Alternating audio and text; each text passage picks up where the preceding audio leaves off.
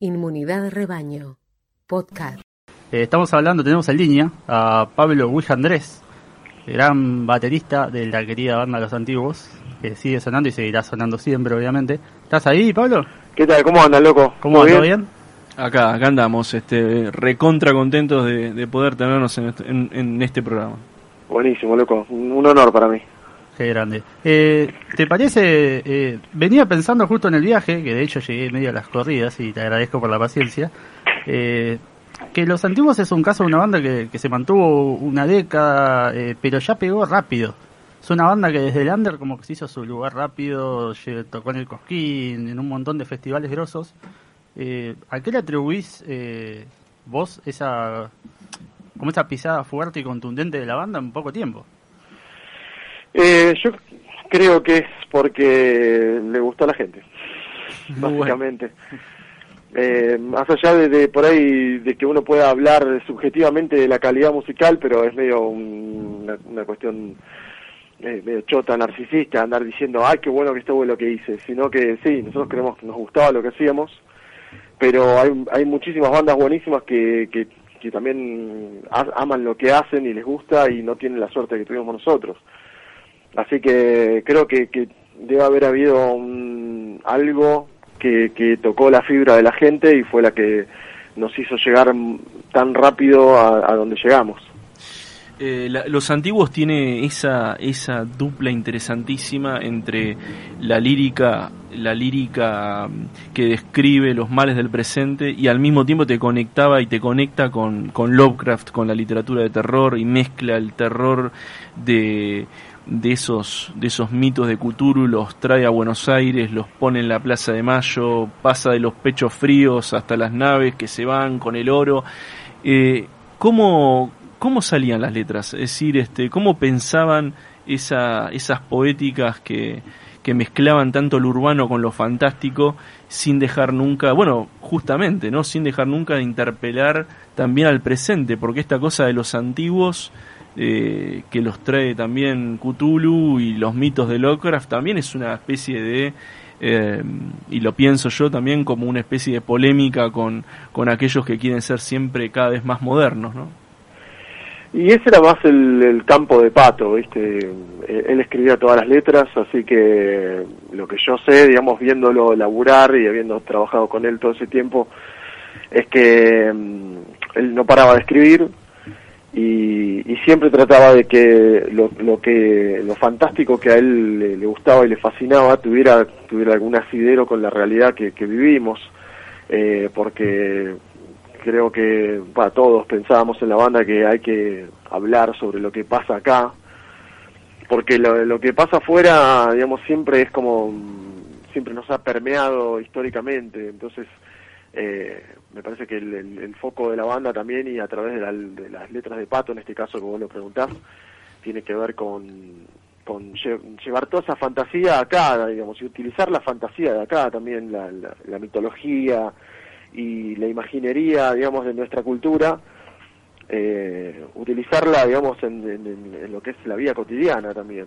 como para que eso de alguna manera entre en la vida de la gente y haya una conciencia, digamos, de lo que hay acá, que ha habido algunos precursores, pero bueno, eh, como repito, hemos sido permeados por, por la cultura eh, anglosajona y europea eh, en, gran medida, ¿viste? Entonces, bueno, es como que está bueno para mí que, que haya una mirada un poco más autóctona. Eh, respecto a esto que justamente están hablando, eh, eh, ¿estás de acuerdo? O sea, te pregunto, ¿el Oro para las Naves es el disco con letras más sociales de los antiguos?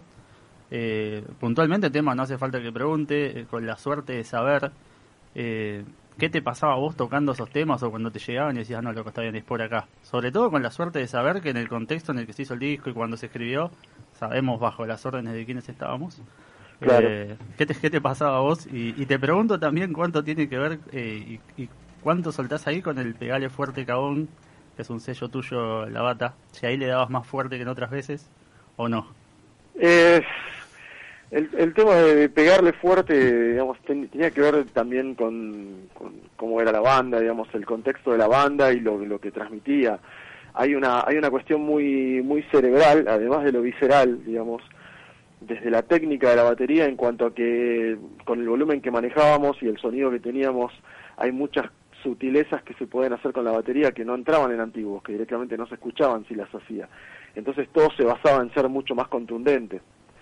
Eh, así que, digamos, lo del pegale fuerte cagón, en realidad para mí es eh, también un pequeño chiste personal, eh, digamos, siendo fan de Police, y me acuerdo que, que Steve Copeland eh, llenaba los parches de puteadas, ponía una puteada o ponía parte de una gran puteada, en, cada parche una palabra, y bueno, yo lo resumí en el tambor y eso de pegale fuerte cagón, que tenía como una cosa más de acá y, más propia, ¿no? Y el, otro creo que decía fuck off you can't, pero eh, acá bueno, poner esas pelotudeces no da.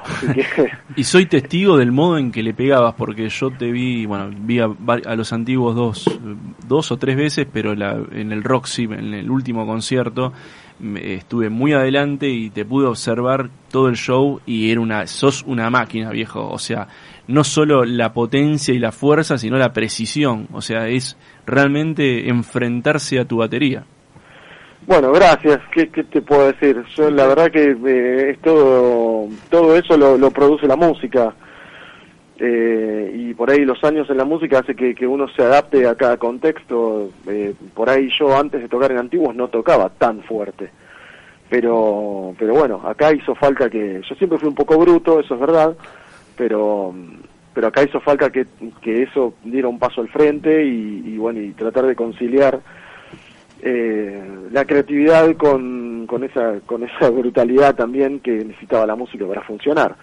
Así que no no no sabría decirte o sea yo te agradezco todas las palabras de, de como de reconocimiento pero es medio como que también es eh, me, interesaba que, la música funcione, que en cuanto empezamos a ensayar y, empezaban a sonar las guitarras y todo, y el, tronar del pato con su garganta, eh, no, no podía haber otra cosa más que un mono golpeando como si fuera el último día, ¿viste? Entonces creo que, era lo que tenía que ser para esta banda. Eh, es mucho más de lo visceral que decías, es mucho también el tema laburo, porque también este género a veces está estúpidamente denigrado, ¿viste? Que el que no escucha, dice, no, es todo ruido, todo grito, y vos decís sentate vos, aunque sea con los dedos, a seguir el tiempo de los temas, a ver si lo sostenés.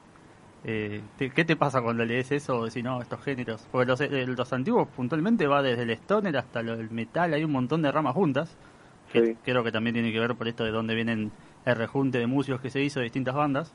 Pero ¿qué te pasa a vos cuando lees o escuchás esto de, no, es todo ruido, todo grito? Y lo vengo escuchando desde que empecé a escuchar metal a los 13, 14 años. Eh, Así que ya medio como me chupa un huevo, que se jodan. Digo, jódanse, boludo. Si no se pueden, si no pueden entenderlo, se lo pierden ellos. Los que, los que pierden son ustedes, porque si yo entiendo que también la gente al, al 95% de la, del mundo le importa un carajo la música.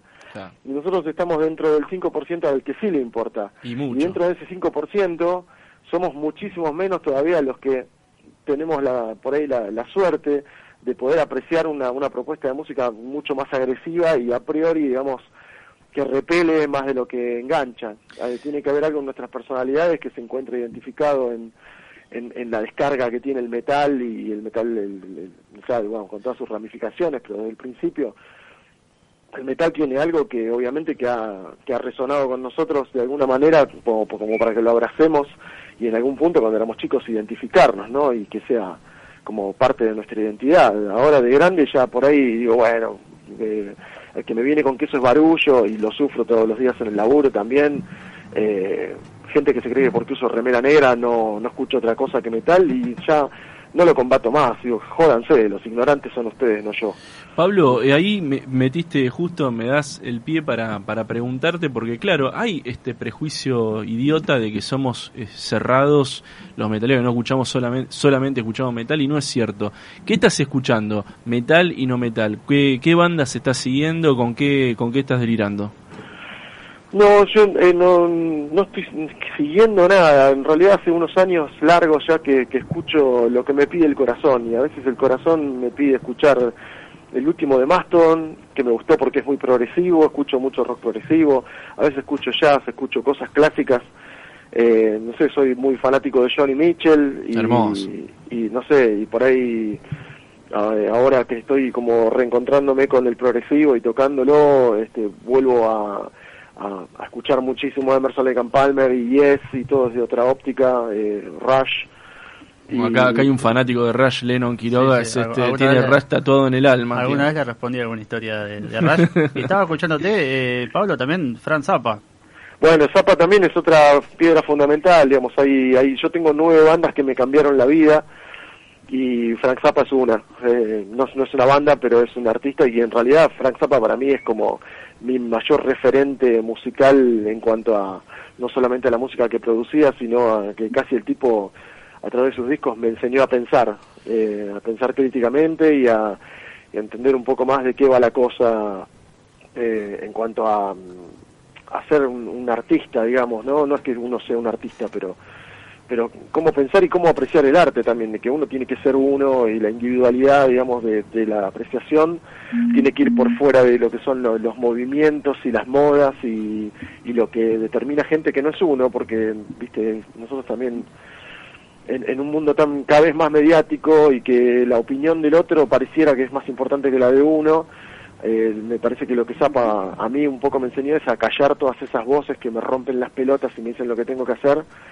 y a escuchar yo lo que quiero. Eh, te dicen lo que... me canta el culo y me importa un carajo si es algo que pasó hace 70 años o 30, porque si lo que está pasando ahora no me produce nada, y bueno, no sé, por ahí en algún momento llegaré o por ahí no. O te dicen lo que tenés que hacer o te quieren poner dentro de una caja, ¿no? Como decían ustedes, ¿de qué lado estás? Siempre, todo, todo el tiempo preguntándote, tratándote de dividir o hacerte parte de un juego ajeno. Es un poco así, digamos, bueno, ni, ni hablemos en la Argentina que es mundo fútbol, ¿viste? De acá, o sos de Boca, o sos de River, o sos Peroncho, o sos Santi, sos Gorila.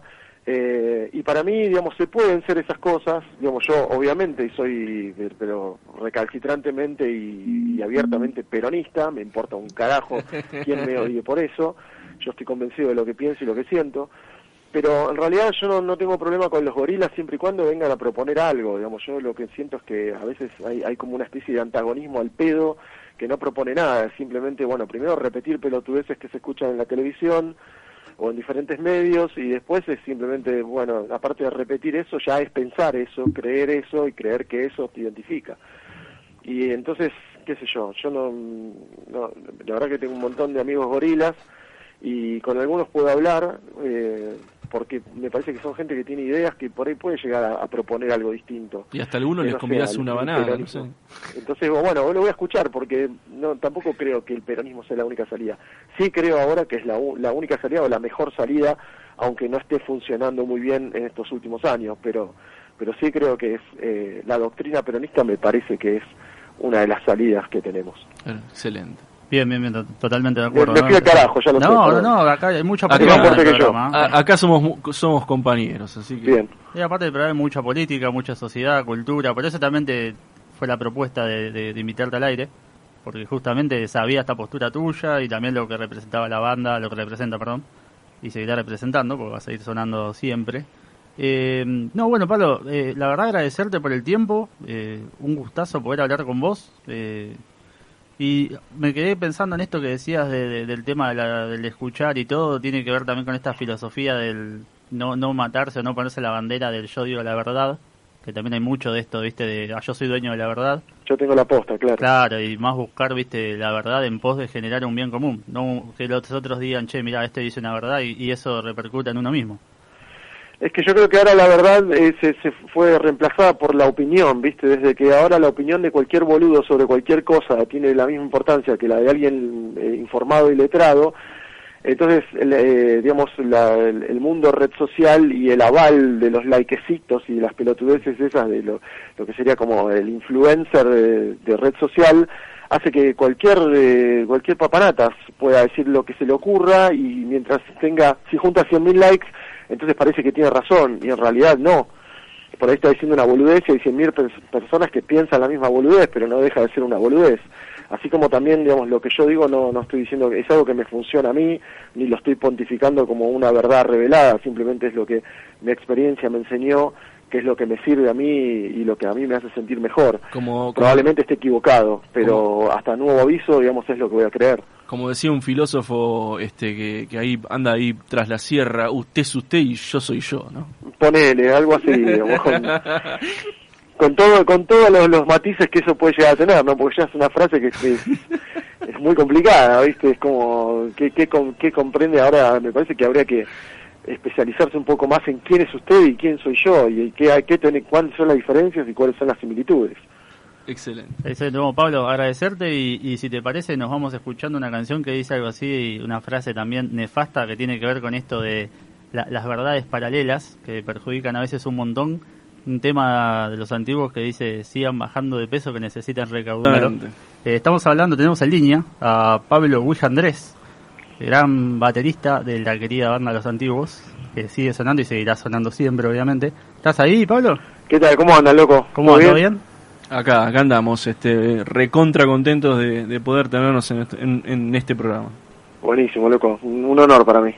Qué grande. Eh, ¿Te parece? eh, venía pensando justo en el viaje, que de hecho llegué medio a las corridas y te agradezco por la paciencia. eh, que Los Antiguos es un caso de una banda que, que se mantuvo una década, eh, pero ya pegó rápido. Es una banda que desde el under como que se hizo su lugar rápido, tocó en el Cosquín, en un montón de festivales grosos. Eh, ¿A qué le atribuís eh, vos esa como esa pisada fuerte y contundente de la banda en poco tiempo? Eh, yo creo que es porque le gustó a la gente, Muy bueno. básicamente. Eh, más allá de, de por ahí de que uno pueda hablar subjetivamente de la calidad musical, pero es medio un- una, una cuestión eh, medio chota, narcisista, andar diciendo, ay, qué bueno que estuvo lo que hice, sino que sí, nosotros creemos que nos gustaba lo que hacíamos, pero hay, hay muchísimas bandas buenísimas que, que, que también aman lo que hacen y les gusta y no tienen la suerte que tuvimos nosotros. Así que creo que, que debe haber habido un- algo que, que tocó la fibra de la gente y fue la que nos hizo llegar tan rápido a, a donde llegamos. Eh, los antiguos tiene esa esa dupla interesantísima entre la lírica la lírica mm, que describe los males del presente y al mismo tiempo te conectaba y te conecta con, con Lovecraft con la literatura de terror y mezcla el terror de de esos de esos mitos de Cthulhu los trae a Buenos Aires los pone en la Plaza de Mayo pasa de los pechos fríos hasta las naves que se van con el oro. Eh, ¿cómo, ¿Cómo salían las letras? Es decir, este, ¿cómo pensaban esa, esas poéticas que, mezclaban tanto lo urbano con lo fantástico sin dejar nunca, bueno, justamente, ¿no? Sin dejar nunca de interpelar también al presente, porque esta cosa de los antiguos eh, que los trae también Cthulhu y los mitos de Lovecraft también es una especie de eh, y lo pienso yo también como una especie de polémica con, con aquellos que quieren ser siempre cada vez más modernos, ¿no? Y ese era más el, campo de Pato, ¿viste? Él escribía todas las letras, así que lo que yo sé, digamos, viéndolo laburar y habiendo trabajado con él todo ese tiempo, es que mm, él no paraba de escribir y, y siempre trataba de que lo, lo que lo fantástico que a él le, le gustaba y le fascinaba tuviera tuviera algún asidero con la realidad que, que vivimos, eh, porque creo que para todos pensábamos en la banda que hay que hablar sobre lo que pasa acá porque lo, lo que pasa afuera digamos siempre es como siempre nos ha permeado históricamente. Entonces eh, me parece que el, el- foco de la banda también y a través de, la- de las letras de Pato en este caso que vos lo preguntás tiene que ver con con lle- llevar toda esa fantasía acá digamos y utilizar la fantasía de acá también la, la- la mitología y la imaginería, digamos, de nuestra cultura, eh, utilizarla, digamos, en, en- lo que es la vida cotidiana también, como para que eso de alguna manera entre en la vida de la gente y haya una conciencia, digamos, de lo que hay acá, que ha habido algunos precursores, pero bueno, eh, como repito, hemos sido permeados por, por la cultura eh, anglosajona y europea eh, en, en gran medida, ¿viste? Entonces, bueno, es como que está bueno para mí que, que haya una mirada un poco más autóctona. Eh, respecto a esto que justamente están hablando, eh, eh, ¿estás de acuerdo? O sea, te pregunto, ¿el Oro para las Naves es el disco con letras más sociales de los antiguos? Eh, puntualmente, tema, no hace falta que pregunte, eh, con la suerte de saber, ¿qué te pasaba vos tocando esos temas o cuando te llegaban y decías, no, loco, está bien, es por acá? Sobre todo con la suerte de saber que en el contexto en el que se hizo el disco y cuando se escribió, sabemos bajo las órdenes de quienes estábamos. Claro. Eh, ¿qué, te, ¿Qué te pasaba a vos? Y, y te pregunto también cuánto tiene que ver eh, y, y cuánto soltás ahí con el Pegale Fuerte Cagón, que es un sello tuyo, la bata. Si ahí le dabas más fuerte que en otras veces o no. Eh, el, el tema de pegarle fuerte, digamos, ten- tenía que ver también con, con cómo era la banda, digamos, el contexto de la banda y lo, lo que transmitía.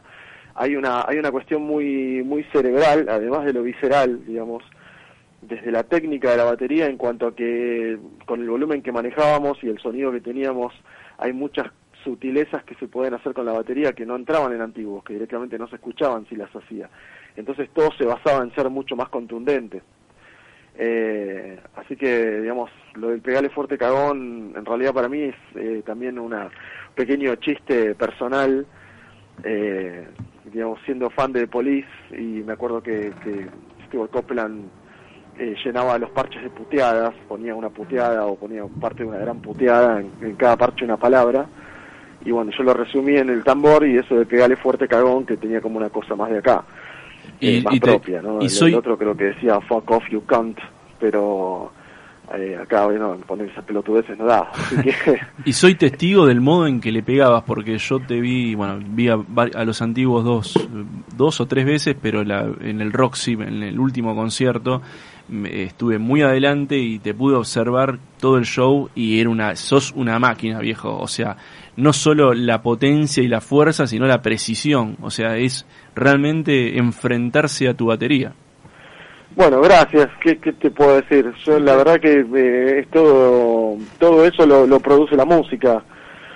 Eh, y por ahí los años en la música hace que, que uno se adapte a cada contexto. Eh, por ahí yo antes de tocar en antiguos no tocaba tan fuerte. Pero, pero bueno, acá hizo falta que, yo siempre fui un poco bruto, eso es verdad, pero, pero acá hizo falta que, que eso diera un paso al frente y, y bueno, y tratar de conciliar eh, la creatividad con, con esa, con esa brutalidad también que necesitaba la música para funcionar. Así que no, no, no sabría decirte, o sea, yo te agradezco todas las palabras de, de, como de, reconocimiento, pero es medio como que también es eh, me, me interesaba que, el- que la música funcione, que en cuanto empezamos a ensayar y, y a sonar las guitarras y todo, y el, el, el tronar del pato con su garganta, eh, no, no podía haber otra cosa más que un mono golpeando como si fuera el último día, ¿viste? Entonces creo que, que era lo que tenía que ser para esta banda. Eh, Es mucho más de lo visceral que decías, es mucho también en el tema laburo. Porque también este género a veces está estúpidamente denigrado, viste, que el que no escucha, "Eh, no, todo ruido, todo grito, y vos decís, sentate vos, aunque sea con los dedos, a seguir el tiempo de los temas, a ver si les- lo sostenés. Eh, te- ¿Qué te pasa cuando lees eso decís, no, estos géneros? Porque los, eh, los antiguos puntualmente va desde el stoner hasta el metal, hay un montón de ramas juntas, que Sí. creo que también tiene que ver por esto de dónde vienen el rejunte de músicos que se hizo de distintas bandas. Pero ¿qué te pasa a vos cuando lees o escuchás esto de, no, es todo ruido, todo grito? Y lo vengo escuchando desde que empecé a escuchar metal a los 13, 14 años. eh, así que ya medio como me chupa un huevo, que se jodan. Digo, jódanse, boludo. Si no se pueden, si no pueden entenderlo, Se lo pierden ellos. los que, los que pierden son ustedes, porque si yo entiendo que también la gente al, al 95% de la, mu- del mundo le importa un carajo la música.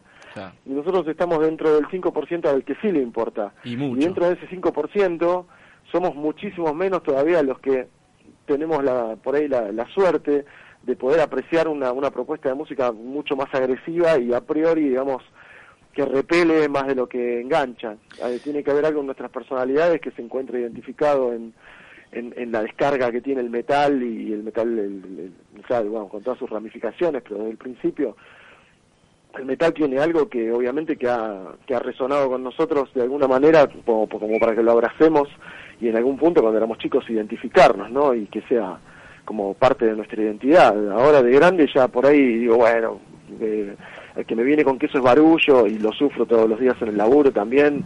Eh, gente que se cree que porque uso remera negra no, no escucho otra cosa que metal y ya no lo combato más, digo, jódanse, los ignorantes son ustedes, no yo. Pablo, eh, ahí me metiste justo, me das el pie para, para preguntarte, porque claro, hay este prejuicio idiota de que somos eh, cerrados los metaleros, no escuchamos solamente, solamente escuchamos metal y no es cierto. ¿Qué estás escuchando? ¿Metal y no metal? ¿Qué, qué bandas estás siguiendo? ¿Con qué, con qué estás delirando? No, yo eh, no, no estoy siguiendo nada. En realidad hace unos años largos ya que, que escucho lo que me pide el corazón y a veces el corazón me pide escuchar el último de Maston, que me gustó porque es muy progresivo, escucho mucho rock progresivo, a veces escucho jazz, escucho cosas clásicas. Eh, no sé, soy muy fanático de Johnny Mitchell y, Hermoso. y, y no sé, y por ahí ahora que estoy como reencontrándome con el progresivo y tocándolo, este, vuelvo a, a, a escuchar muchísimo a Emerson Lake and Palmer y Yes y todos de otra óptica, eh, Rush. Y- Acá, acá hay un fanático de Rush, Lennon Quiroga, Sí, sí, es, este, tiene Rush todo en el alma. Alguna tío. vez le respondí alguna historia de, de Rush. y estaba escuchándote, eh, Pablo, también Fran Zappa.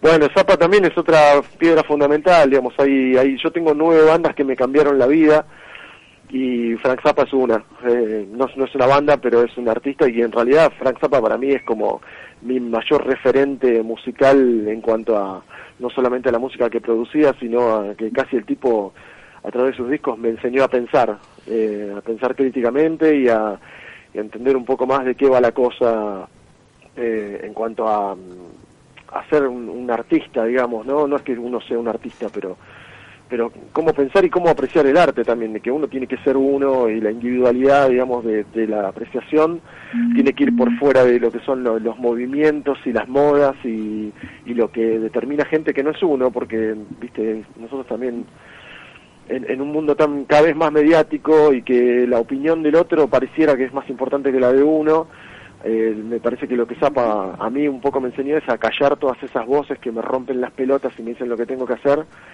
y a escuchar yo lo que quiero. Eh, te Eh, dicen lo que... me canta el culo y me importa un carajo si es algo que pasó hace 70 años o 30, porque si lo que está pasando ahora no me produce nada, y bueno, no sé, por ahí en algún momento llegaré o por ahí no. O te dicen lo que tenés que hacer o te quieren poner dentro de una caja, ¿no? Como decían ustedes, ¿de qué lado estás? Siempre, todo, todo el tiempo preguntándote, tratándote de dividir o hacerte parte de un juego ajeno. Es un poco así, digamos, bueno, ni, ni hablemos en la Argentina que es mundo fútbol, ¿viste? Acá o sos de Boca, o sos de River, o sos Peroncho, o sos Santi, sos Gorila. eh, y para mí, digamos, se pueden ser esas cosas, digamos, yo obviamente soy, pero recalcitrantemente y abiertamente peronista, me importa un carajo quién me odie por eso, yo estoy convencido de lo que pienso y lo que siento, pero en realidad yo no, no tengo problema con los gorilas siempre y cuando vengan a proponer algo, digamos, yo lo que siento es que a veces hay, hay como una especie de antagonismo al pedo que no propone nada, simplemente, bueno, primero repetir pelotudeces que se escuchan en la televisión o en diferentes medios y después es simplemente, bueno, aparte de repetir eso, ya es pensar eso, creer eso y creer que eso te identifica. Y entonces, qué sé yo, yo no, no la verdad que tengo un montón de amigos gorilas y con algunos puedo hablar eh, porque me parece que son gente que tiene ideas que por ahí puede llegar a, a proponer algo distinto. Y hasta algunos les no convidás sea una banana, no sé. Entonces, bueno, lo voy a escuchar porque no tampoco creo que el peronismo sea la única salida. Sí creo ahora que es la, la única salida o la mejor salida, aunque no esté funcionando muy bien en estos últimos años, pero pero sí creo que es eh, la doctrina peronista me parece que es una de las salidas que tenemos. Excelente. Bien, bien, bien, to- totalmente de acuerdo. me ¿no? fui al carajo, ya lo sé. No, no, no, acá hay mucha Acá- política el que yo. A- acá somos mu- somos compañeros, así que... Bien. Y aparte del programa hay mucha política, mucha sociedad, cultura, por eso también te- fue la propuesta de, de- de invitarte al aire, porque justamente sabía esta postura tuya y también lo que representaba la banda, lo que representa, perdón, y seguirá representando, porque va a seguir sonando siempre. Eh, no, bueno, Pablo, eh, la verdad agradecerte por el tiempo, eh, un gustazo poder hablar con vos. eh, y me quedé pensando en esto que decías de- de- del tema de la- del escuchar y todo, tiene que ver también con esta filosofía del no, no matarse o no ponerse la bandera del yo digo la verdad, que también hay mucho de esto, viste, de ah, yo soy dueño de la verdad. Yo tengo la posta, claro. Claro, y más buscar, viste, la verdad en pos de generar un bien común, no que los otros digan, che, mira, este dice una verdad y, y eso repercuta en uno mismo. Es que yo creo que ahora la verdad eh, se, se fue reemplazada por la opinión, ¿viste? Desde que ahora la opinión de cualquier boludo sobre cualquier cosa tiene la misma importancia que la de alguien eh, informado y letrado, Entonces, eh, digamos, el, mundo red social y el aval de los likecitos y las pelotudeces esas de lo, que sería como el influencer de, red social hace que cualquier eh, cualquier papanatas pueda decir lo que se le ocurra y mientras tenga, si junta 100.000 likes, entonces parece que tiene razón y en realidad no. Por ahí está diciendo una boludez y hay 100.000 personas que piensan la misma boludez, pero no deja de ser una boludez así como también, digamos, lo que yo digo no, no estoy diciendo que es algo que me funciona a mí, ni lo estoy pontificando como una verdad revelada, simplemente es lo que mi experiencia me enseñó, que es lo que me sirve a mí y lo que a mí me hace sentir mejor. Como, Probablemente esté equivocado, pero hasta nuevo aviso, digamos, es lo que voy a creer. Como decía un filósofo este que, que ahí anda ahí tras la sierra, usted es usted y yo soy yo, ¿no? Ponele, algo así, digamos, con todo con todos los, matices que eso puede llegar a tener, ¿no? Porque ya es una frase que, es, muy complicada, ¿viste? Es como, ¿qué, qué, qué comprende ahora? Me parece que habría que especializarse un poco más en quién es usted y quién soy yo, y qué, qué cuáles son las diferencias y cuáles son las similitudes. Excelente. Excelente. Bueno, Pablo, agradecerte y, y, si te parece nos vamos escuchando una canción que dice algo así, una frase también nefasta que tiene que ver con esto de las verdades paralelas que perjudican a veces un montón un tema de los antiguos que dice sigan bajando de peso que necesitan recaudar. Eh, estamos hablando, tenemos en línea a Pablo Luis Andrés, gran baterista de la querida banda Los Antiguos, que sigue sonando y seguirá sonando siempre, obviamente. ¿Estás ahí, Pablo? ¿Qué tal? ¿Cómo andas, loco? ¿Cómo andas? bien? Acá, acá andamos, este, recontra contentos de, poder tenernos en este, en este programa. Buenísimo, loco. Un honor para mí. Qué grande. Eh, ¿Te parece? Eh, venía pensando justo en el viaje, que de hecho llegué medio a las corridas y te agradezco por la paciencia. Eh, que Los Antiguos es un caso de una banda que, se mantuvo una década, pero ya pegó rápido. Es una banda que desde el under como que se hizo su lugar rápido, tocó en el Cosquín, en un montón de festivales grosos. ¿A qué le atribuís vos esa, como esa pisada fuerte y contundente de la banda en poco tiempo? Eh, yo creo que es porque le gustó a la gente, básicamente. Eh, más allá de, por ahí de que uno pueda hablar subjetivamente de la calidad musical, pero es medio una, cuestión eh, medio chota, narcisista, andar diciendo, ay, qué bueno que estuvo lo que hice, sino que sí, nosotros creemos que nos gustaba lo que hacíamos, pero hay, hay muchísimas bandas buenísimas que, que, que también aman lo que hacen y les gusta y no tienen la suerte que tuvimos nosotros. Así que creo que, debe haber habido algo que, tocó la fibra de la gente y fue la que nos hizo llegar tan rápido a, donde llegamos. Eh, los antiguos tiene esa esa dupla interesantísima entre la lírica la lírica mm, que describe los males del presente y al mismo tiempo te conectaba y te conecta con, con Lovecraft con la literatura de terror y mezcla el terror de de esos, de esos mitos de Cthulhu, los trae a Buenos Aires, los pone en la Plaza de Mayo, pasa de los pechos fríos hasta las naves que se van con el oro. Eh, ¿cómo, ¿Cómo salían las letras? Es decir, este, ¿cómo pensaban esa, esas poéticas que, mezclaban tanto lo urbano con lo fantástico sin dejar nunca, bueno, justamente, ¿no? Sin dejar nunca de interpelar también al presente, porque esta cosa de los antiguos eh, que los trae también Cthulhu y los mitos de Lovecraft, también es una especie de, eh, y lo pienso yo también como una especie de polémica con, con aquellos que quieren ser siempre cada vez más modernos, ¿no? Y ese era más el, campo de Pato, ¿viste? Eh, él escribía todas las letras, así que lo que yo sé, digamos, viéndolo laburar y habiendo trabajado con él todo ese tiempo, es que mm, él no paraba de escribir, y, siempre trataba de que lo, lo, que lo fantástico que a él le, gustaba y le fascinaba tuviera tuviera algún asidero con la realidad que, vivimos eh, porque creo que para todos pensábamos en la banda que hay que hablar sobre lo que pasa acá porque lo, lo que pasa afuera digamos siempre es como siempre nos ha permeado históricamente entonces eh, me parece que el, foco de la banda también y a través de, las letras de Pato, en este caso que vos lo preguntás, tiene que ver con, llevar toda esa fantasía acá, digamos, y utilizar la fantasía de acá también, la, mitología y la imaginería, digamos, de nuestra cultura eh, utilizarla, digamos, en, en, lo que es la vida cotidiana también, como para que eso de alguna manera entre en la vida de la gente y haya una conciencia, digamos, de lo que hay acá, que ha habido algunos precursores, pero bueno, eh, como repito, hemos sido permeados por, por la cultura eh, anglosajona y europea eh, en, gran medida, ¿viste? Entonces, bueno, es como que está bueno para mí que, haya una mirada un poco más autóctona. Y respecto a esto que justamente están hablando, eh, eh, ¿estás de acuerdo? O sea, te pregunto, el Oro para las Naves es el disco con letras más sociales de los antiguos.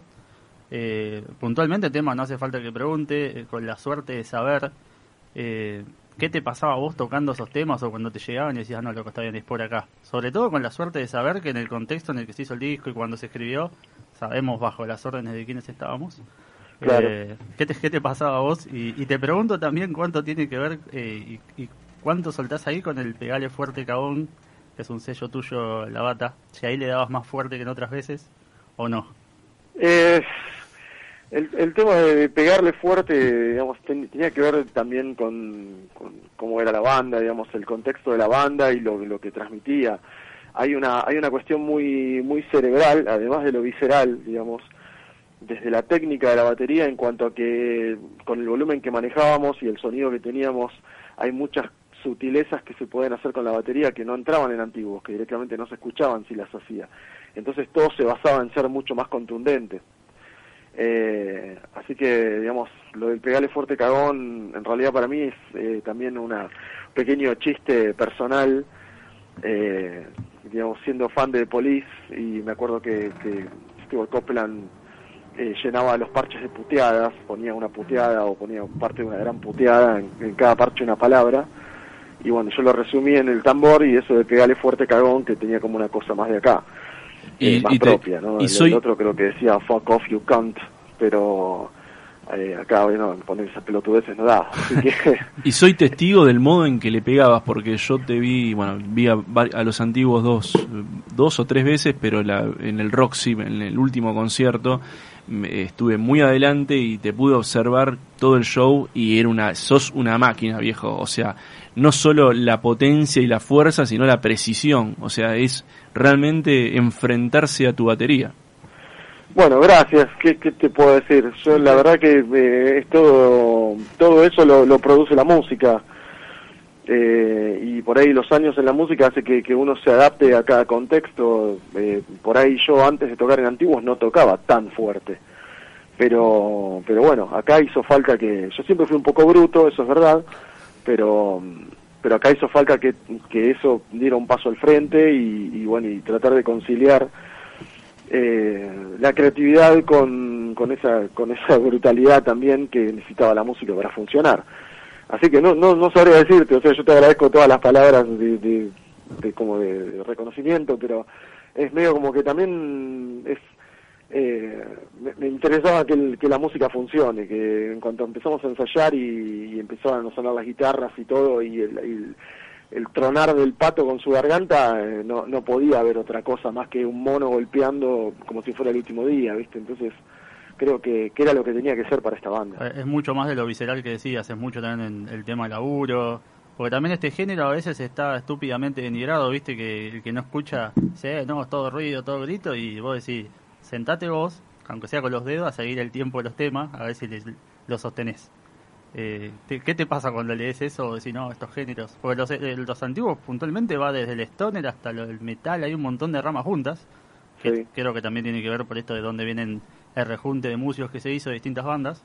Pero ¿qué te pasa a vos cuando lees o escuchás esto de, no, es todo ruido, todo grito?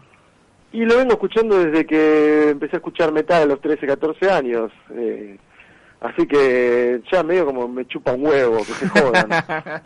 Digo, jódanse, boludo. Si no se pueden, si no pueden entenderlo, se lo pierden ellos. Los que, los que pierden son ustedes, porque si yo entiendo que también la gente al, al 95% de la, del mundo le importa un carajo la música. Y nosotros estamos dentro del 5% al que sí le importa. Y, mucho. y dentro de ese 5% somos muchísimos menos todavía los que tenemos la por ahí la, la suerte de poder apreciar una, una propuesta de música mucho más agresiva y a priori, digamos, que repele más de lo que engancha. Eh, tiene que haber algo en nuestras personalidades que se encuentre identificado en, en, la descarga que tiene el metal y el metal, el, bueno, con todas sus ramificaciones, pero desde el principio el metal tiene algo que obviamente que ha, que ha resonado con nosotros de alguna manera como, como para que lo abracemos y en algún punto cuando éramos chicos identificarnos, ¿no? Y que sea como parte de nuestra identidad. Ahora de grande ya por ahí digo, bueno, eh, el que me viene con que eso es barullo y lo sufro todos los días en el laburo también. Eh, gente que se cree que porque uso remera negra no, no escucho otra cosa que metal y ya no lo combato más. Digo, jódanse, los ignorantes son ustedes, no yo. Pablo, eh, ahí me metiste justo, me das el pie para, para preguntarte, porque claro, hay este prejuicio idiota de que somos eh, cerrados los metaleros, no escuchamos solamente, solamente escuchamos metal y no es cierto. ¿Qué estás escuchando? ¿Metal y no metal? ¿Qué, qué bandas estás siguiendo? ¿Con qué, con qué estás delirando? No, yo eh, no, no estoy siguiendo nada. En realidad hace unos años largos ya que, que escucho lo que me pide el corazón y a veces el corazón me pide escuchar el último de Maston, que me gustó porque es muy progresivo, escucho mucho rock progresivo, a veces escucho jazz, escucho cosas clásicas. Eh, no sé, soy muy fanático de Johnny Mitchell y, y, no sé, y por ahí ahora que estoy como reencontrándome con el progresivo y tocándolo, este, vuelvo a a, escuchar muchísimo Emerson Lake Palmer y Yes y todos de otra óptica, eh, Rush. acá, acá, hay un fanático de Rush, Lennon Quiroga, este, tiene Rush todo en el alma. Alguna vez le respondí alguna historia de, Rush. y estaba escuchándote, eh, Pablo, también Frank Zappa. Bueno, Zappa también es otra piedra fundamental, digamos, ahí, ahí yo tengo nueve bandas que me cambiaron la vida y Frank Zappa es una. Eh, no, es una banda, pero es un artista y en realidad Frank Zappa para mí es como mi mayor referente musical en cuanto a no solamente a la música que producía, sino a que casi el tipo a través de sus discos me enseñó a pensar, eh, a pensar críticamente y a, entender un poco más de qué va la cosa eh, en cuanto a, a ser un, un, artista, digamos, ¿no? No es que uno sea un artista, pero pero cómo pensar y cómo apreciar el arte también, de que uno tiene que ser uno y la individualidad, digamos, de, la apreciación tiene que ir por fuera de lo que son los movimientos y las modas y, lo que determina gente que no es uno, porque, viste, nosotros también en, un mundo tan cada vez más mediático y que la opinión del otro pareciera que es más importante que la de uno, eh, me parece que lo que Zapa a mí un poco me enseñó es a callar todas esas voces que me rompen las pelotas y me dicen lo que tengo que hacer y a escuchar yo lo que quiero. Eh, te dicen lo que... me canta el culo y me importa un carajo si es algo que pasó hace 70 años o 30, porque si lo que está pasando ahora no me produce nada, y bueno, no sé, por ahí en algún momento llegaré o por ahí no. O te dicen lo que tenés que hacer o te quieren poner dentro de una caja, ¿no? Como decían ustedes, ¿de qué lado estás? Siempre, todo, todo el tiempo preguntándote, tratándote de dividir o hacerte parte de un juego ajeno. Es un poco así, digamos, bueno, ni, ni hablemos en la Argentina que es mundo fútbol, ¿viste? De acá, o sos de Boca, o sos de River, o sos Peroncho, o sos Santi, sos Gorila. Eh, y para mí, digamos, se pueden ser esas cosas, digamos, yo obviamente soy, pero recalcitrantemente y, y abiertamente peronista, me importa un carajo quién me odie por eso, yo estoy convencido de lo que pienso y lo que siento, pero en realidad yo no, no, tengo problema con los gorilas siempre y cuando vengan a proponer algo, digamos, yo lo que siento es que a veces hay, hay como una especie de antagonismo al pedo que no propone nada, simplemente, bueno, primero repetir pelotudeces que se escuchan en la televisión o en diferentes medios y después es simplemente, bueno, aparte de repetir eso, ya es pensar eso, creer eso y creer que eso te identifica. Y entonces, qué sé yo, yo no, no la verdad que tengo un montón de amigos gorilas y con algunos puedo hablar, eh, porque me parece que son gente que tiene ideas que por ahí puede llegar a, proponer algo distinto. Y hasta algunos les convidas una banana, no sé. Entonces, bueno, lo voy a escuchar porque no tampoco creo que el peronismo sea la única salida. Sí creo ahora que es la, la única salida o la mejor salida, aunque no esté funcionando muy bien en estos últimos años, pero pero sí creo que es eh, la doctrina peronista me parece que es una de las salidas que tenemos. Excelente. Bien, bien, bien, totalmente de acuerdo. Me, ¿no? carajo, ya lo no, sé. No, no, acá hay mucha política. Acá, acá somos, somos compañeros, así que... Bien. Y aparte de hay mucha política, mucha sociedad, cultura, por eso también fue la propuesta de, de, invitarte al aire, porque justamente sabía esta postura tuya y también lo que representaba la banda, lo que representa, perdón, y seguirá representando, porque va a seguir sonando siempre. Eh, no, bueno, Pablo, eh, la verdad agradecerte por el tiempo, eh, un gustazo poder hablar con vos. Eh, y me quedé pensando en esto que decías de- de- del tema de la- del escuchar y todo, tiene que ver también con esta filosofía del no, no matarse o no ponerse la bandera del yo digo la verdad, que también hay mucho de esto, viste, de ah, yo soy dueño de la verdad. Yo tengo la posta, claro. Claro, y más buscar, viste, la verdad en pos de generar un bien común. No que los otros digan, che, mira, este dice una verdad y, y eso repercuta en uno mismo. Es que yo creo que ahora la verdad eh, se, se fue reemplazada por la opinión, ¿viste? Desde que ahora la opinión de cualquier boludo sobre cualquier cosa tiene la misma importancia que la de alguien eh, informado y letrado, entonces, eh, digamos, la- el, mundo red social y el aval de los likecitos y las pelotudeces esas de lo, que sería como el influencer de, de red social hace que cualquier eh, cualquier papanatas pueda decir lo que se le ocurra y mientras tenga, si junta 100.000 likes, entonces parece que tiene razón y en realidad no. Por ahí está diciendo una boludez y hay 100.000 pers- personas que piensan la misma boludez, pero no deja de ser una boludez. Así como también, digamos, lo que yo digo no, no estoy diciendo que es algo que me funciona a mí, ni lo estoy pontificando como una verdad revelada, simplemente es lo que mi experiencia me enseñó, que es lo que me sirve a mí y lo que a mí me hace sentir mejor. Como, como, Probablemente esté equivocado, pero hasta nuevo aviso, digamos, es lo que voy a creer. Como decía un filósofo este que, que ahí anda ahí tras la sierra, usted es usted y yo soy yo, ¿no?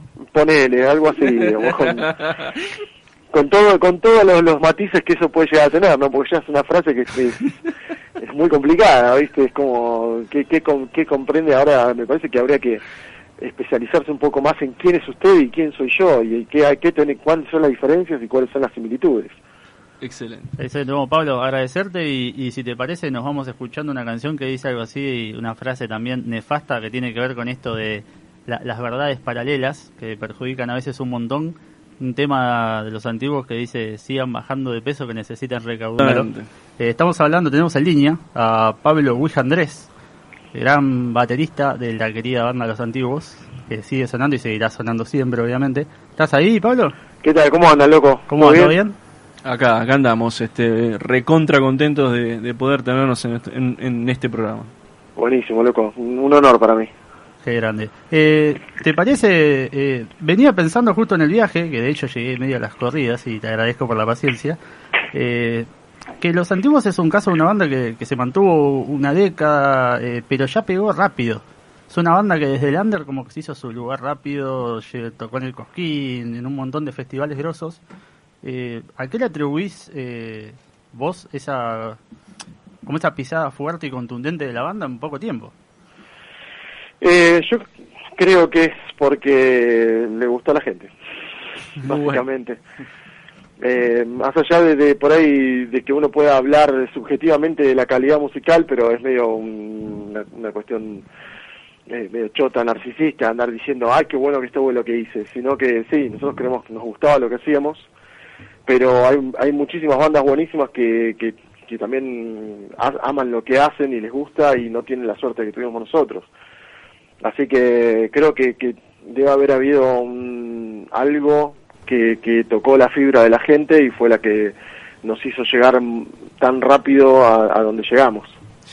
Eh, los antiguos tiene esa esa dupla interesantísima entre la lírica la lírica mm, que describe los males del presente y al mismo tiempo te conectaba y te conecta con, con Lovecraft con la literatura de terror y mezcla el terror de de esos de esos mitos de Cthulhu los trae a Buenos Aires los pone en la Plaza de Mayo pasa de los pechos fríos hasta las naves que se van con el oro. Eh, ¿cómo, ¿Cómo salían las letras? Es decir, este, ¿cómo pensaban esa, esas poéticas que, mezclaban tanto lo urbano con lo fantástico sin dejar nunca, bueno, justamente, ¿no? Sin dejar nunca de interpelar también al presente, porque esta cosa de los antiguos eh, que los trae también Cthulhu y los mitos de Lovecraft también es una especie de eh, y lo pienso yo también como una especie de polémica con, con aquellos que quieren ser siempre cada vez más modernos, ¿no? Y ese era más el, campo de Pato, ¿viste?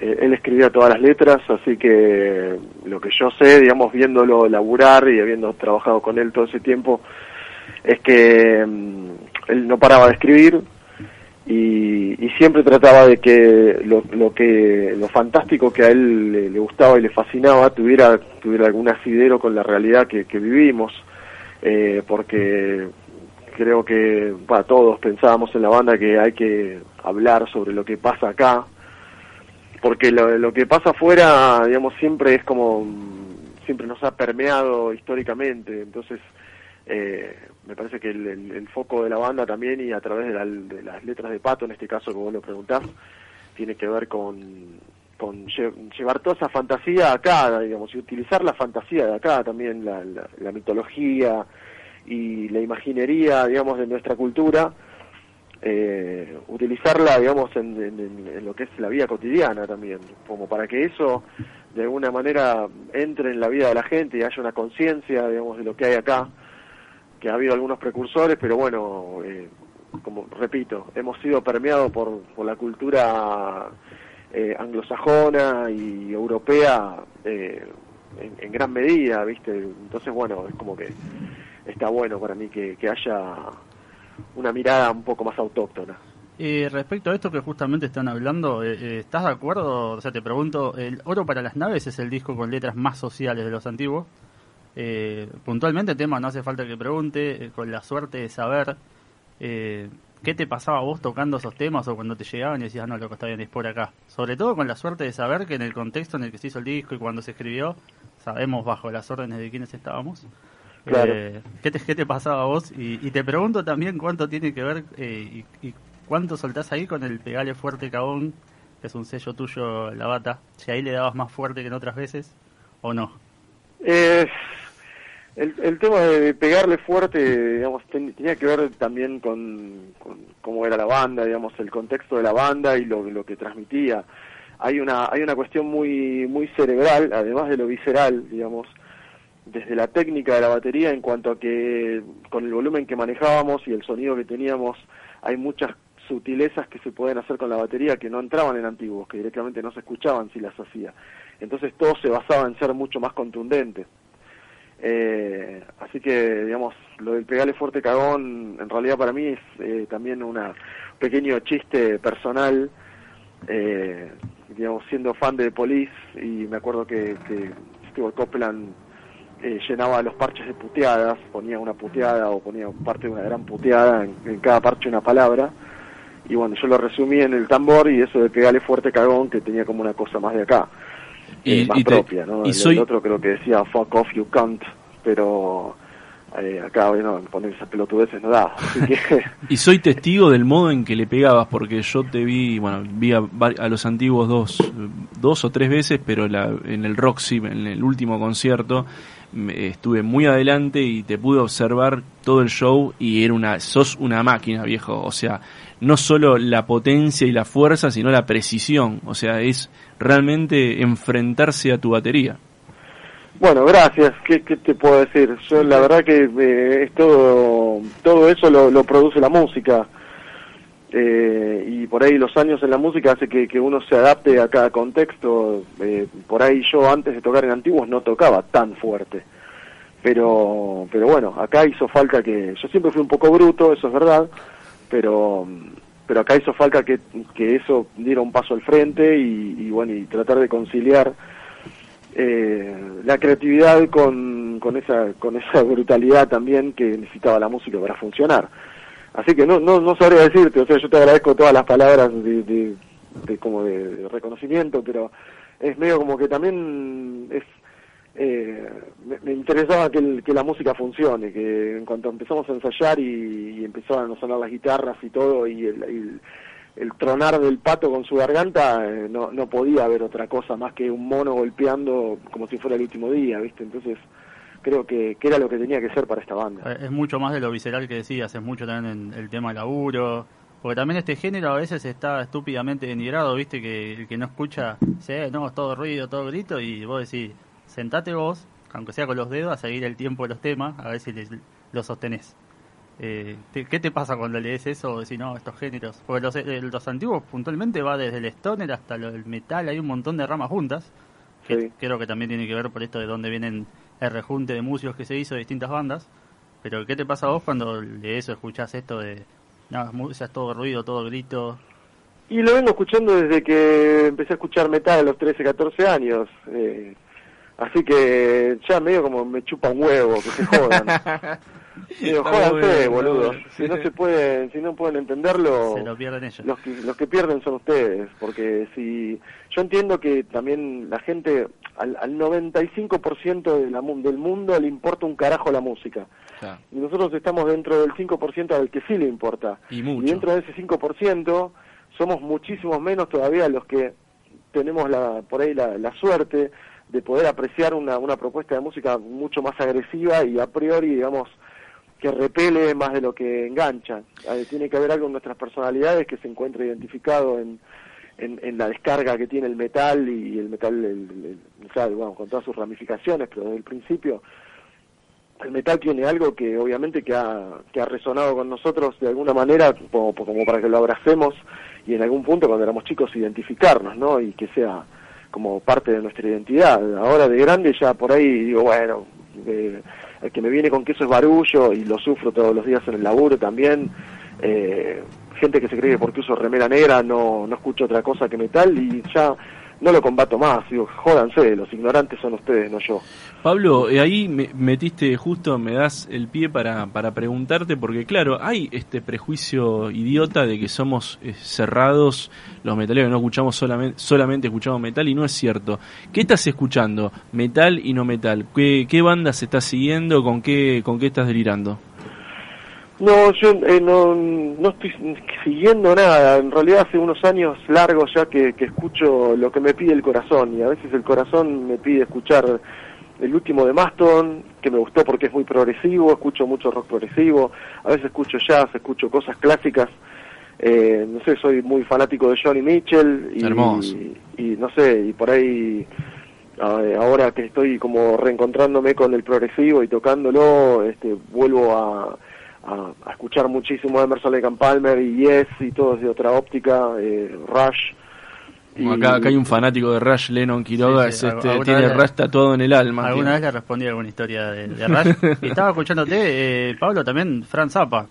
Bueno, Zappa también es otra piedra fundamental, digamos, ahí, ahí yo tengo nueve bandas que me cambiaron la vida y Frank Zappa es una, eh, no, es una banda, pero es un artista y en realidad Frank Zappa para mí es como mi mayor referente musical en cuanto a no solamente a la música que producía, sino a que casi el tipo a través de sus discos me enseñó a pensar, eh, a pensar críticamente y a, entender un poco más de qué va la cosa eh, en cuanto a, a ser un, un, artista, digamos, ¿no? No es que uno sea un artista, pero pero cómo pensar y cómo apreciar el arte también, de que uno tiene que ser uno y la individualidad, digamos, de, la apreciación tiene que ir por fuera de lo que son los movimientos y las modas y, y, lo que determina gente que no es uno, porque, viste, nosotros también en, en, un mundo tan cada vez más mediático y que la opinión del otro pareciera que es más importante que la de uno, eh, me parece que lo que Zapa a mí un poco me enseñó es a callar todas esas voces que me rompen las pelotas y me dicen lo que tengo que hacer